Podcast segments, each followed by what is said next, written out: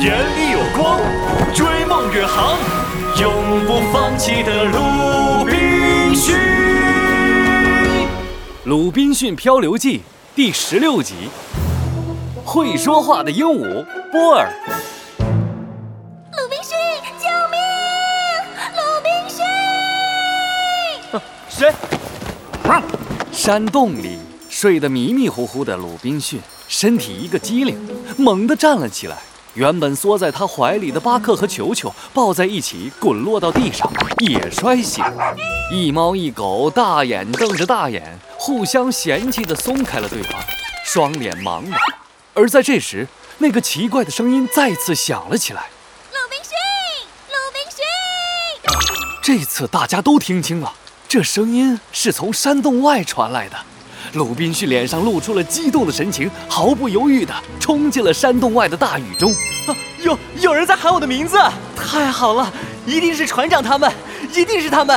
哎，船长，你们在哪儿啊？我来了！喵！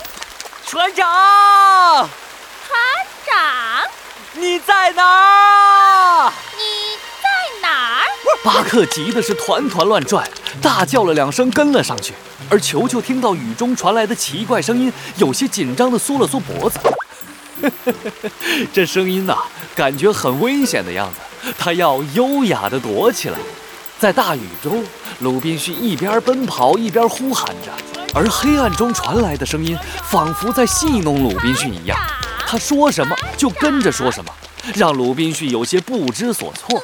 他听着雨中传来的声音，一点点的靠近，十米，八米，一米，找到了，就在那片草丛后面，掀开，是，是，啊，一只会说话的鹦鹉。鹦鹉，鹦鹉。啊，可怜的小家伙，你这是怎么了？你怎么被荆棘藤蔓缠住了？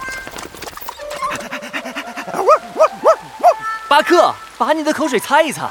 你想干什么？不要怕，我这就救你出来。波波尔，波尔，你是说你叫波尔吗，小家伙？哦，真是个可爱的名字。哎，巴克，你怎么又流口水了？擦一擦，你会吓到这个小家伙的。走，我们快回去。鲁滨逊动作轻柔地将鹦鹉波尔从荆棘丛中救了出来，双手捧着它跑回了山洞。听到动静的球球小心翼翼地从山洞深处探出了脑袋，诧异地盯着波尔。鲁滨逊借着火光仔细地为波尔检查了一遍伤口，发现只是一些轻微的划伤后，大大的松了一口气。他把波尔轻轻地放下，重新靠着石壁坐下来。淋了一晚上的雨，他的脸色看着有些发白呀。哎呀，这可不是什么好兆头。小家伙，你的伤可能要休养几天才能好哦。今天你就和我们在这里躲雨吧。哎奇怪，为什么突然觉得好好冷啊？啊，头也好痛啊！